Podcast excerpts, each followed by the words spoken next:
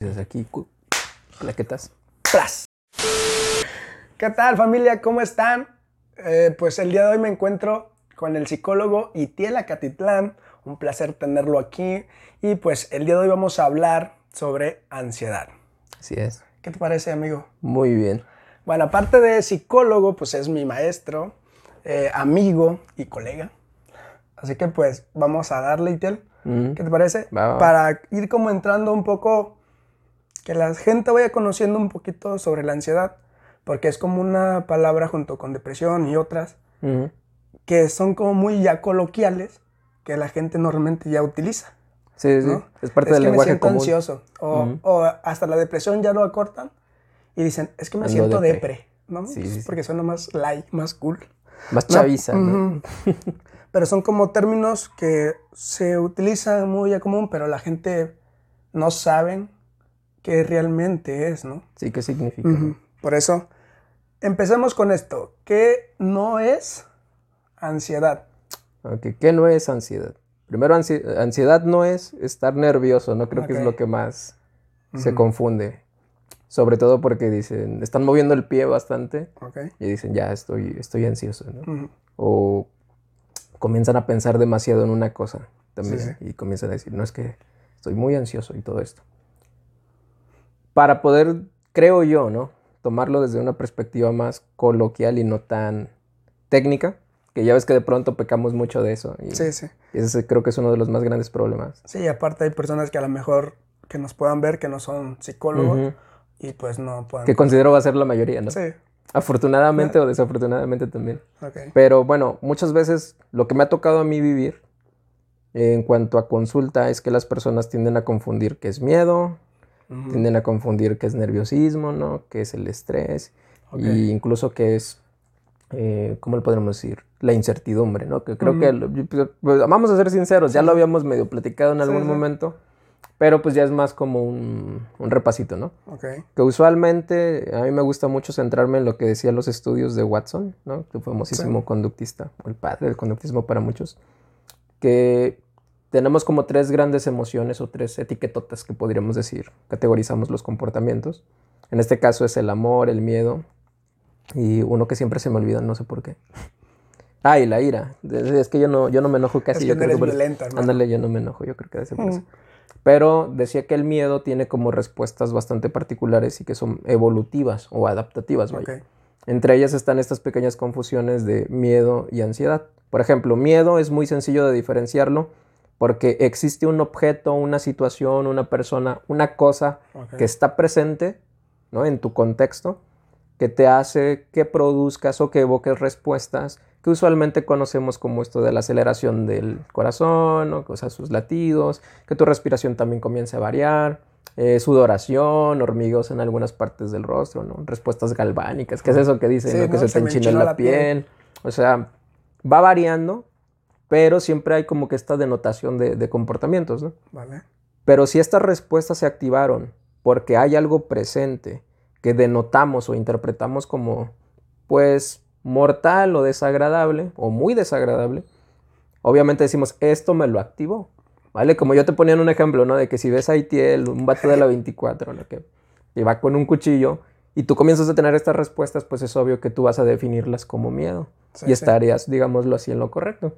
Pero si supongamos que ahora no está esa persona con el cuchillo y aún así se presentan tus respuestas, ¿no? este tipo de, de reacciones fisiológicas, a eso es como comúnmente se le denomina como ansiedad, ¿no? Que ya a lo mejor ya me brinqué un poquito los pasos, pero digámoslo así que es una respuesta anticipatoria.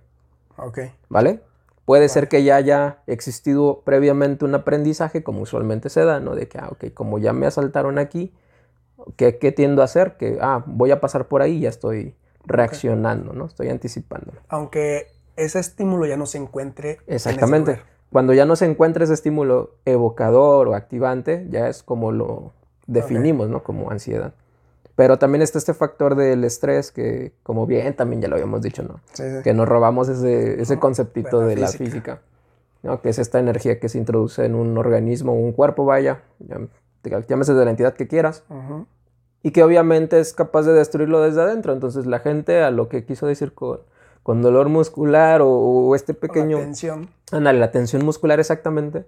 Dijeron, esto es estrés, ¿no? Y desde entonces lo denominamos hasta como bueno, como mal, o sea, que te Y un montón de etiquetas que también se le dan, ¿no? Exactamente. Entonces, para no caer en eso, pues vamos a dejarlo ahí, ¿no? Que es una tensión muscular que se presenta ante situaciones también que pueden ser anticipatorias o no. Porque de pronto me dicen que casi no se dan mis alumnos, ¿no? De que les digo, la siguiente semana van a tener un examen.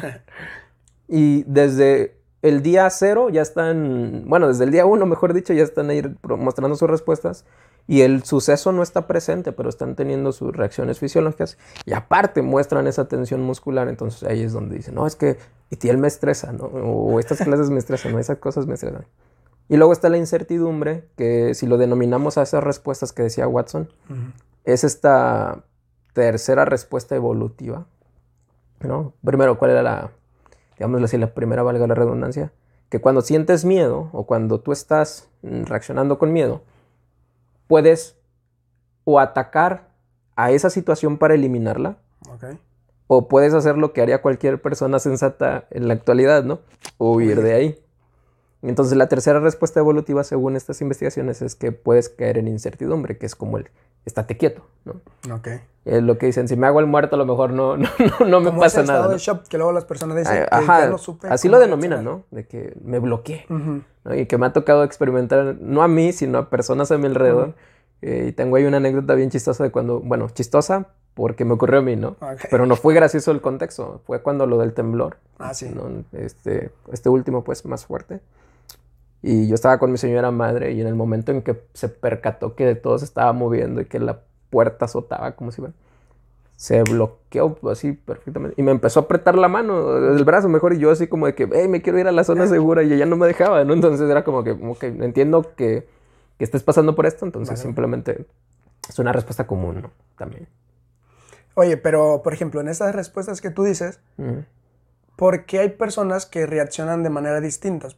Si supongamos ante una misma situación, en este caso el temblor, por ejemplo, con tu mamá, si ella se paralizó, pero tú sí sabías qué, hacer, ¿no? Porque a veces sucede esto. Pueden darse factores eh, de organísmicas, digámoslo así, ¿no? Por ejemplo, creo que la máxima que te hemos repetido un montón de veces es que los organismos somos únicos, ¿no? Y por lo tanto no responderemos de la misma forma, así sea el mismo estímulo. Yo apenas les decía a unas muchachas que, pues, ya ves que psicología la mayoría son mujeres. Y en una clase les digo, imagínense que me quitan a mí, ¿no? De dar la clase. Y que llega Chris Evans. Para los que no sepan quién es este cuate, es el Capitán América, ¿no? Y luego, luego, varias mujercitas ahí, ¿no? Como que, oh, como que tuvieron su reacción. últimamente la plantilla de psicología aumentaron. Eh, me aumentarían, no prestarían más atención, ¿no? Y, algunas otras reaccionan así como que... Y ya les expliqué quién era y aún así reaccionaron como mm. de que, no, no, como diciendo, no, tú estás bien, ¿no? Mm. no hay problema, el chiste es que vengo a aprender, ¿no? No vengo a ver quién me viene a dar clases, vengo a aprender.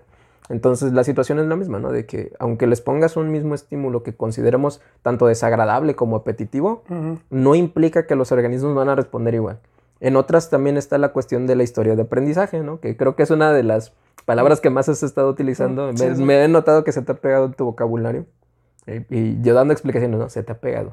Pero en vez de definirlo de manera operacional, ¿no? Vale. Pero eh, la historia de aprendizaje tiene que ver con este rollo de todo lo que tú has vivido, ¿no? Todas estas consecuencias que te ha otorgado el ambiente. Porque también están estos factores de la experiencia. Porque hay cosas que decidimos no experimentar. Creo que no sé si has eh, oído de esa primicia, ¿no? De la evitación experiencial que están manejando mm, otras corrientes de tercera generación dentro de las mismas, digamos así, particularidades conductuales. Y lo mencionan así como que a las personas no queremos experimentar cosas que entendemos como desagradables. Entonces todo eso va a, un dado, perdón, a, que tú como organismo no tiendes a responder de la misma manera, así sea el mismo estímulo y aparte por tu historia de aprendizaje. Yo, para los que no son de, a lo mejor que vean el video y no sean de aquí, de la ciudad, pues yo vivo en una zona bien lujosa, bien residencial, en un cerrito. Entonces, el panorama. Ándale este, de la 24, ¿no? Entonces, ahí eh, pues tiende mucho a retumbar el cerro. Entonces, yo no siento los temblores. Yo no siento los temblores. Yo me entero de que tembló porque veo en Facebook que están publicando acá de temblar y yo, gracias, porque si no, no me entero. Sinceramente. Entonces me he desensibilizado tanto Mm, al grado de que cuando está temblando feo, pues para mí es como si estuviera Mm. tranqui, ¿no? Entonces mi señora madre, pues no, ese día, pues ella, yo no vivo con mis papás, ¿no? Entonces ella estaba de visita y pues no está acostumbrada a lo mismo que yo, entonces sí sintió muy feo, ¿no? Ella entonces entiende bastante su respuesta y también se entiende mi respuesta, pues de Sí, que, mm, no, ¿qué te puedo decir? Esto es como un viernes para mí, ¿no? Sí, sí. Ah, ok. Entonces, los organismos, bien lo mencionas, ¿no? Que responden de manera distintas de acuerdo a su historia de aprendizaje, de acuerdo a las consecuencias de algunos comportamientos que han tenido. Ujú. Ok. Entonces, ahora, hay mucho, o pueden haber indicadores que te pueden decir, estoy pasando por un problema ya ahora sí de ansiedad, ¿no? Porque a lo mejor esta ansiedad, o el miedito, o el estrés, te permite realizar cosas en este caso a lo mejor tus alumnos dicen, esta tensión que me provoca el tener exámenes de las próximas semanas me permite, eh, pues ahora sí que hacer la conducta de estudiar, para que una vez llegue este, pues toda esta tensión disminuya. Entonces Sí, sí, de esa sí. manera es funcional. Sí, el, eh, luego, sí, sí. El comportamiento creo que se ha dejado en claro que es funcional, incluso cuando no lo parece, ok. ¿vale? Porque si nos ponemos muy así, te digo, cosa que no quiero, muy técnico, y- porque siempre me hacen también esta pregunta de que entonces cuando busco ayuda, ¿no? Ajá. Eh, No, sí, sí, o sea, ¿en qué momento? Si todo es funcional, ¿por qué? Si todo es mm, Ajá, ¿por- normal. ¿por, qué tengo que ir ¿no? a psicoterapia? Les digo, bueno, se le denomina como problemático cuando las conductas modifican pues sus características en sentido de intensidad, Ah, duración o frecuencia. Por ejemplo, hay comportamientos que entendemos como problemáticos. Supongamos que esta reacción ¿no? de, de sentirte ansioso, como lo etiquetan usualmente, que tú lo sientas una vez al año, a lo mejor es muy idílico, ¿no? También no Mm. puedo decir que, que eso ocurra. Pero supongamos que a la semana sentiste ansiedad de una manera muy fuerte por ciertas cuestiones, ¿no? Eh, anticipatorias. Y dices, va, pero que estés sintiendo todos los días esas reacciones anticipatorias, pues ya eh, dices tú, tanta es la frecuencia que ya lo entiendo como desagradable. O en, en intensidad, ¿no? De que a lo mejor tu enojo, pongámosle el que sea, ¿no? No, no nada más es eh, esas emociones o reacciones que nos han contado que es desagradable. De pronto también se le, no sé si te ha pasado que dices, hoy amanecí de buenas. Ujú. Y hasta te, te preocupas, ¿no? De Sí. que, ¿por qué estoy de buenas? Si no hay una, eh, una aparente razón para estar de buenas. Fíjate cómo hasta eso nos Mm. asusta de pronto. Entonces yo lo digo así, de que si tu frecuencia, tu duración y tu intensidad se ven moduladas a un grado que tú consideras ya es muy desagradable, es ahí cuando tienes que buscar vida. Ok. También lo podemos poner por la otra parte, ¿eh? de que si disminuyen demasiado, como lo son ciertas cuestiones o características que le asumen a la depresión, ¿no? De que es que casi no se levanta, ya no se está bañando, ya dejó de comer, etcétera, etcétera. ¿no? Y ahí vemos cómo se ven modificadas, Mm. ¿vale? Vale. Entonces, también te quería hacer esta pregunta, ¿no? Ujú. Mencionas toda esta parte, pero hay ciertos indicadores, bien lo dices, ¿no? Que a lo mejor en grado de intensidad y duración, pero por ejemplo, en este momento, a lo mejor yo puedo sentir, te mencionaba anteriormente, ¿no? Yo puedo sentir este como tensión, ¿no? Acá en el, en el cuello de preocupación de qué voy a decir o, Ujú. o todas estas situaciones o reacciones, pero la cuestión está de que si, por ejemplo, ante esto yo ya no digo, ¿sabes qué? Ujú. Este día ya no vamos a grabar y evito Ah, por estas reacciones. Entonces, muchas veces pasa que, que ante estos problemas dejamos de realizar ciertos tipos de cosas. Que consideramos valiosas también. ajá, Sí, sí, por sí. evitar todas estas reacciones, ¿no? Entonces también hay, creo ahí, que podría considerarse que ya sí necesita Ujú. Sí, sí, sí. acudir. Sí, sí, sí. Eh, eso es lo que te decía, ¿no? Con lo de la evitación experiencial también. O sea, esos no son palabras mías, los pueden encontrar creo que en cualquier libro de terapias de tercera generación o incluso con cualquier gente que lo expone, ¿no? También lo está divulgando. Sí, cuando se trata de la evitación hay un... Hay un sesgo, incluso lo podríamos llamar así. Me, me voy a permitir la palabra tan cognitiva de pronto, ¿no? Pero se, se tiene como muy satanizada la palabra evitación. O sea, sí hay cosas que son necesarias evitarlas, a lo que yo considero como cuestiones letales o mortales, pues vaya. ¿no? De que si tú ves que viene ese gato de dos metros, ¿no? Y, y que dice, hoy gana el América. No, no es cierto. no, sí, un gato de dos metros, ¿no? Y tú dices, no, pues yo creo que me va a morder, ¿no? Algo por el estilo. Era una broma, lo de la América. Eh, pues tú dices, sales corriendo, ¿no? Lo evitas. O, ah, este, este barranco, a ver, me quiero asomar. No lo haces, son cuestiones que sí tienes que O me sale Itiel con la navaja. Ándale, también ahí tienes que salir corriendo. Tú no preguntes, tú sal corriendo. Sí, sí. Entonces, aquí el problema de la evitación, si es que lo podemos llamar así, es cuando nos enseña o hemos aprendido a evitar cosas que no son letales, pero que entendemos como desagradables, como lo decía, ¿no? Por ejemplo, aquí tú bien lo dices, ¿no? Este, podangámoslo del otro lado, ¿no? Eh, Itiel dejó un examen. Mm, No, pues para no lidiar con esto, me hago menso, me pongo a jugar en el Xbox y ya a la mera hora pues hago como que estudio, ¿no? Y uy, reprobé, bueno. Pero el hecho de irte al Xbox, ese comportamiento evitativo hizo que tu ansiedad disminuyera, que tu preocupación Mm. disminuyera, que tu tensión muscular también disminuyera a corto plazo. Pero a largo trajo consecuencias desagradables, ¿no? Usualmente el problema aquí de la evitación lo tomamos así como qué efectos tienen a corto plazo. ah, ¿va? Porque si también dices tú, tuve un, un asalto y ahora por no querer vivir de nuevo esa experiencia, decido recluirme completamente en casa, ¿no?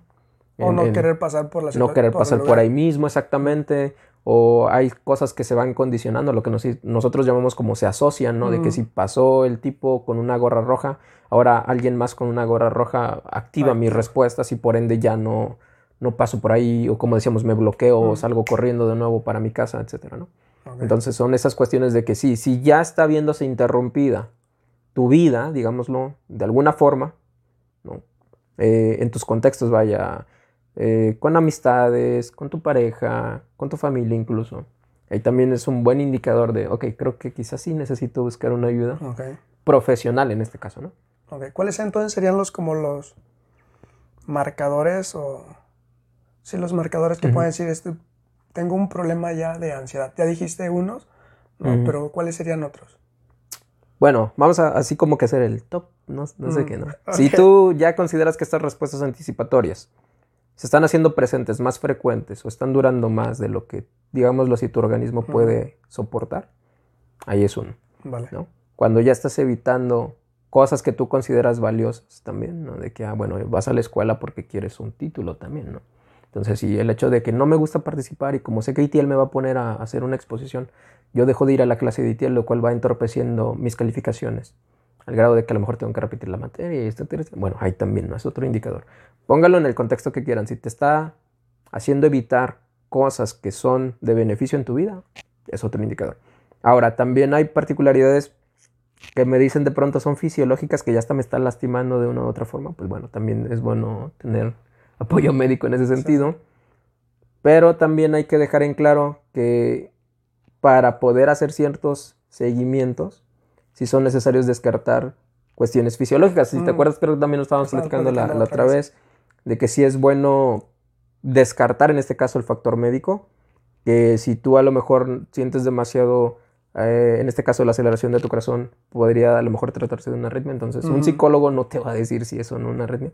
Por lo regular yo siempre recomiendo eso de que si tú eres psicólogo y tú estás atendiendo, mejor descártalo mandándolo, redireccionándolo con, al- con un profesional justamente en este caso, ¿no? No, no le quieran jugar al que todo lo hacen o al que todo lo pueden. Entonces, sí, porque pues, bueno. como platicamos aquella vez, ¿no? A lo mejor se pueda confundir un problema médico a la ansiedad por algunos mm, indicadores que dices, esto puede ser un problema médico, pero a veces cuando vas al médico te dice, ¿sabes qué? Pues estás bien. Entonces... Te recomiendan incluso, ok, sí, ve con el psicólogo, sí. Pero sí, en sí. caso que te llegue con el psicólogo, bien le dices tú, tienes que Ujú. descartar esta parte médica Ujú. para que al momento a lo mejor de algún tratamiento pues no haya ningún problema. Sí, también el checar que no tengan lesiones previas en algún órgano. Porque hay técnicas incluso que se usan dentro de la psicoterapia que te lo dice, o sea, no le puedes hacer una relajación progresiva. sí. A lo mejor alguien si, si tiene una costilla fracturada o si tuvo una cesárea, ¿no? En el Mm. caso de las mujeres, o un embarazo en este caso también. No, o sea, sí tienes que tener un poquito mucho de cuidado, ¿no? Valga ahí la, la ironía de un poquito mucho de cuidado, pero sí es, es necesario, ¿no? Sí, debes, también tú como psicólogo debes de alguna manera protegerte. ¿sí? Mm, Podríamos llamarlo así, sí, sí, sí. No vaya a ser que un problema por el cual venía tú lo agravias, que no sea ese problema.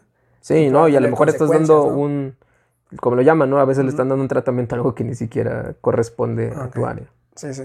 Bueno, Intiel, pues sabemos que estamos pasando por una situación un poco compleja. Sí, vamos a meternos en Honduras. ¿no? Vamos a meternos en cosas diabólicas. Sí, que luego censuran canales por esto, pero bueno. Pero bueno, no nos vamos a meter tan al fondo, ¿no? Pero Sí, sí, sí, sí. si hay personas que, pues, te comentaba, ¿no? Que, que la ansiedad, unos estudios que hicieron, Mm. parece que aumentó y más en mujeres, ¿no? Que Sí. un 77.4, algo así, que aumentó un poquito más. Y pues a raíz de esto, la ansiedad parece que es un problema que está surgiendo con mucho más fuerza, Ajá. ¿no? Y que ahora sí la gente como que le está dando más atención. Pero pues a veces hay personas que no pueden salir o que no tienen recursos como para ir a buscar una ayuda.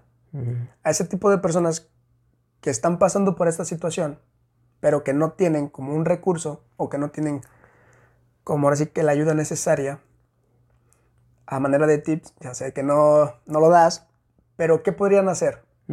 Sí. Ok, ya, ya vi para dónde vas. Lo de lo que te mencionaba, ¿no? De que muchas veces es necesario como Sí. que experimentar esas Sí. situaciones. Yo lo reduzco a esos cuatro pasos que mencionábamos, ¿no? De la desensibilización sistemática. Pero que se entienda que esto es gradual. No se hace todo de golpe. Hay técnicas que sí son, digámoslo así, de flooding, ¿no? O de inundación, inundación. donde sí de plano, órale, a la primera, pero va a ser tan Sí, sí. fuerte y vas a tener que estar ahí en una expresión prolongada. Cosa que si tú se lo planteas a alguien, dices, no, no, no Sí, sí. Son muy Pero raros, ¿no? tienes que hacer una evaluación, ¿no? Sí, Antes de tiene- eso. obviamente Sí, sí, sí. también, pero no es como que se me antoja hacerte Ajá. el flooding, ¿no? Sí, Luego, órale. Ya tras una evaluación ahora sí Ujú. dices, a lo mejor esto es... Eh, sé más. recomendable, no es apto para ese tipo de cosas. Pero siempre he considerado, al menos desde la práctica y de la, el de la misma evidencia, que la desensibilización sistemática sí es bastante funcional, demasiado funcional en ocasiones, en el sentido de que si lo reduces a cuatro pasos tan sencillos son, primero busca qué es lo que te activa, ¿no? Ok. Eh, me ha tocado casos, eh, atenderlos, de que me dicen, es que yo no puedo ni escuchar las noticias porque luego, luego ya salen con las estadísticas de cuántas muertes hay, de que eh, cada vez te dan más recomendaciones, ya están cerrando más lugares, están este, perdiendo empleos, algunos ya los perdieron incluso, ¿no? Entonces esto los altera aún más. Y dicen, no puedo escuchar ni las noticias porque... está volviendo como un estímulo cuanto- ya muy desagradable. exactamente aversivo completamente. Me dice, no, pues cuando mi esposo pone las noticias, yo me voy a la cocina y estoy lavando, ¿no? Seas hombre, seas mujer, ¿no? También. Y en el sentido es de que buscan cómo mantenerse alejados de esa experiencia desagradable, ¿no? Entonces, si ya ubicaste qué es lo que te activa, perfecto. Ya Ok. te ahorraste el primer paso, ¿no? Y lo que les explico ahora es, vamos a ir graduando el cómo nos exponemos a ello. Porque es necesario que, ok, prende la tele, pero tú a lo mejor estate unos dos metros del lugar. Ok. Obviamente, como dices tú, vamos a hacer una especie de escala en el que a ver qué tan desagradable es esta situación. Ok, entonces, sí, eh, lo menos desagradable es estar a dos metros, lo más desagradable es estar frente al televisor, ¿no? En- escuchando las noticias. Digo, ok, tú a dos metros te vas a exponer a esta situación, ¿no? Vas a experimentarla. Por lo regular yo trato de no ser muy brusco, les digo unos 10 minutos o 5 si sientes que es demasiado Lo más tolerable. lo para más tolerable para ti exactamente. Y ya que estés en ese procedimiento de estarlo experimentando, yo le suelo dar la indicación de que, ok, identifica qué reacciones estás teniendo. Ok. ¿no? Como que, como una especie, lo- en algunos autores lo manejaban como desasociación, ¿no? Como que vas rompiendo lo que está ligado a esta situación. Que, bueno, no, lo que me está perturbando tanto no es a lo mejor las noticias, sino mis reacciones fisiológicas. Entonces Ujú. hay que entender eso, ¿no? De que ah, lo, lo que me, me está preocupando no es la noticia, es mi reacción. reacciones. Pero bueno, no vamos a entrar también ahí en, Ok. en complejidades, ¿no? Ya te expusiste, ya estás eh, checando qué es lo que pasa en tu organismo. Y ahora sí, ya terminaron esos 5 o 10 minutos. El tercer paso sería utilizar una técnica de relajación, que las más comunes, considero yo que de cajón decimos también una vez, no en broma, es la de respiración diafragmática, que es a quien no se la sepa ya de plano, sería muy raro. Es Y la la más relax- utilizada. Sí, considero yo. Y, y está popularizada incluso por cuestiones que no son ya ni psicológicas o terapéuticas en cuanto a lo conductual. Porque hay, hay hasta religiones, o sea, hay profesiones de fe que te lo manejan como en el budismo, de que te- es una respiración profunda y todo este rollo. Y dices, ok, tiene mucho sentido lo que estás Y diciendo. aparte es práctica porque a lo mejor la puedes realizar en otro en cualquier lugar. lugar, casi. Sí, sí, o sea, tú puedes, y sí puedo decir que en cualquier lugar, o sea, sí puedes respirar de manera profunda con tu diafragma hasta estando parado, o sea, acostado, si es de plano. Yo recomiendo mucho que se practique primero la respiración también diafragmática acostado, porque tu organismo, como le digo yo, se alinea, ¿no? Y ahí van a salir, se Alinean los los chakras, exactamente. digo, no, ok, entiendo de qué se refieren, pero no es por eso, ¿no? Sino que organismo, eh, hablando como organismo, pues sí, sí, tu diafragma se acomoda de manera perfecta, ¿no? Y yo lo van a pensar, el diafragma es un órgano, ¿no? No lo- Nada que ver. Pero eh, la situación es esa, ¿no? Practícala y observa que tu abdomen se inflame y también, digámoslo así, suprima, ¿no? Se contrae exactamente cuando exhales el aire, ¿no? Ya que estás en ese tercer paso, obviamente lo realizas para que, una, de buenas a primera, por sí sola, la reacción desagradable va a ir disminuyendo. Pero si tú le quieres ayudar más rápido, usa tu respiración diafragmática, haz la relajación progresiva y eso va a ayudar a que disminuya a un grado bastante más tolerable ¿no? de, de reacciones. Vale. El cuarto paso ya sería repetir el paso uno. Ok. ¿vale? Y y vamos a hacerlo tantas veces hasta que el momento que nosotros digamos, ok, ya dos metros ya no me producen mi respuesta. Ok. Y ya me puedo acercar a lo mejor unos centímetros más. Y así nos vamos. Ok. así nos De vamos. manera gradual. De manera gradual. Sí, nunca es todo en un día voy a hacerlo. Yo al menos así lo considero de que, uy, sí estaría difícil que alguien diga, todo el día me dediqué a hacer esto. ¿no? Está muy difícil porque tienen otras actividades. Sí, sí. Pero es como que lo más recomendado de mi parte cuando se trata de este tipo de situaciones. O a lo mejor en, el- en la situación en particular, que si llega el momento de que lo activa, la puede emplear, ¿no? Puede Sí, emplear también. Los cuatro pasos, sí, está- y como están bien resumiditos, pues, no. Sí, de hecho también luego lo digo. Si no es ni siquiera luego necesario que tú hagas el paso uno, porque el paso uno ya apareció solito, ¿no? Ya, ya te activaste, entonces, bueno, haz las mismas indicaciones, ¿no? Eh, a veces creo que también ponemos como la exposición como si fuera una panacea, ¿no? Como si fuera una especie de remedio para todo.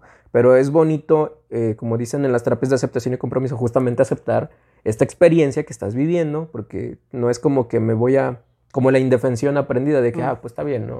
Ya hay Que- mucho que dolor. tenga lo que pasar. Que tenga que pasar lo que tenga que Mm. pasar, ¿no? No, es aceptar y saber y entender lo que está ocurriendo. Y como siempre también dicen, no moverte bajo tus valores, que, que- que entiendas que esto que estás realizando, esta experimentación, te va a ayudar tanto a corto como, bueno, más a largo, A pero, largo. pero también a corto te va a ir alivianando y vas a ir viendo cómo este proceso hace que tu comportamiento se restablezca, porque no es como que los eliminen, es más como una especie de homeostasis, ¿no? Que luego les digo a los, eh, a los usuarios, es como tu sudor, es como tu tos, son comportamientos que realiza tu organismo o que realizas tú con la intención de normalizar, digámoslo así, ¿no? Tu sistema. Por ejemplo, el sudor, si se sobrecalienta, Mm. ¿no? El, el organismo, pues el sudor es la manera en la que se tiene para enfriarse. Les digo yo, cuando tú tienes tos no es una enfermedad, es un reflejo que tiene tu organismo cuando un agente externo se introduce en tu garganta. Y dices, ah, ok, pues trata de expulsarlo. O sea, tiene una función, como siempre decimos.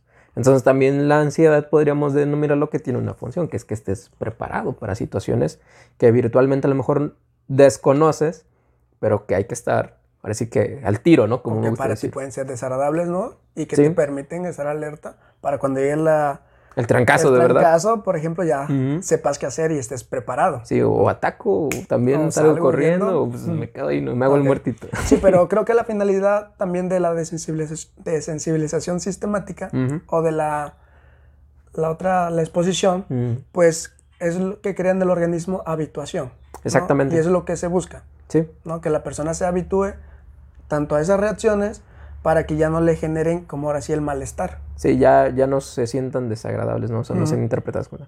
Sí, yo le llamo crear un callo de conducta a Ujú. eso, no sé si te acuerdas. Sí, sí.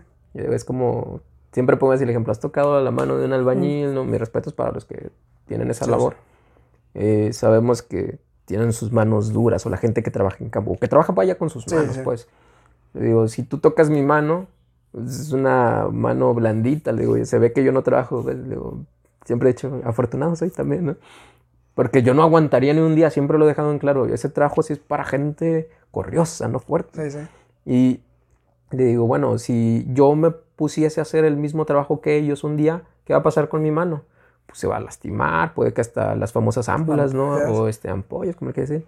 Y Hasta Dices que llega a lastimar. te llega a lastimar incluso más. Y, dices- y le digo, ok, ¿qué es lo que, que haríamos, no? ¿Qué- ¿Cómo pensaríamos usualmente nosotros? No, pues ya no voy mañana para que me cure, ya no me O te toco pones aquí, exactamente, me pongo una bendita y ya, o sea, me protejo, ¿no? Ujú. Entre comillas.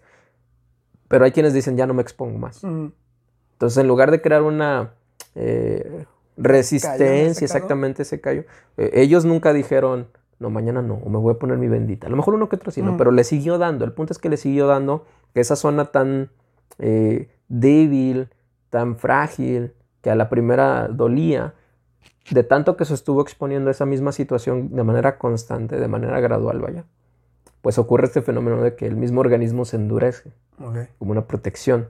Entonces, para las conductas, considero que es lo mismo. Cuando tú te estás exponiendo o estás experimentando por fin estas situaciones que entendemos como desagradables, comienzas a crear un callo del, del comportamiento, ¿no? Que es de que, oh, mira, ahora ya no me duele tanto, a lo que denominaste Mm. muy bien como habituación.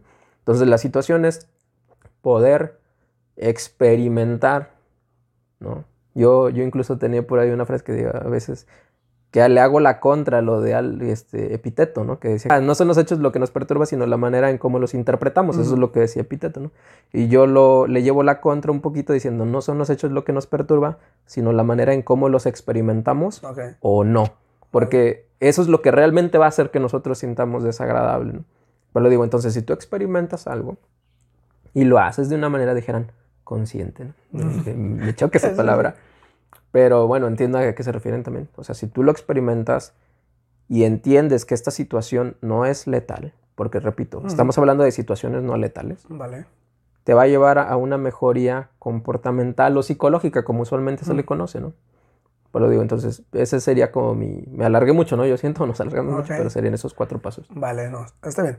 Ya para ir cerrando, para que el video no se- tampoco esté muy largo, no sé si te gustaría agregar algo más. No, considero que se ha tocado al menos los aspectos más, más importantes, a no ser que después de cámara digamos, sí, nos nos pasó esto. Ah, Pues ya lo agregaríamos después, ¿no? Ok, lo tendríamos que hacer para otro video.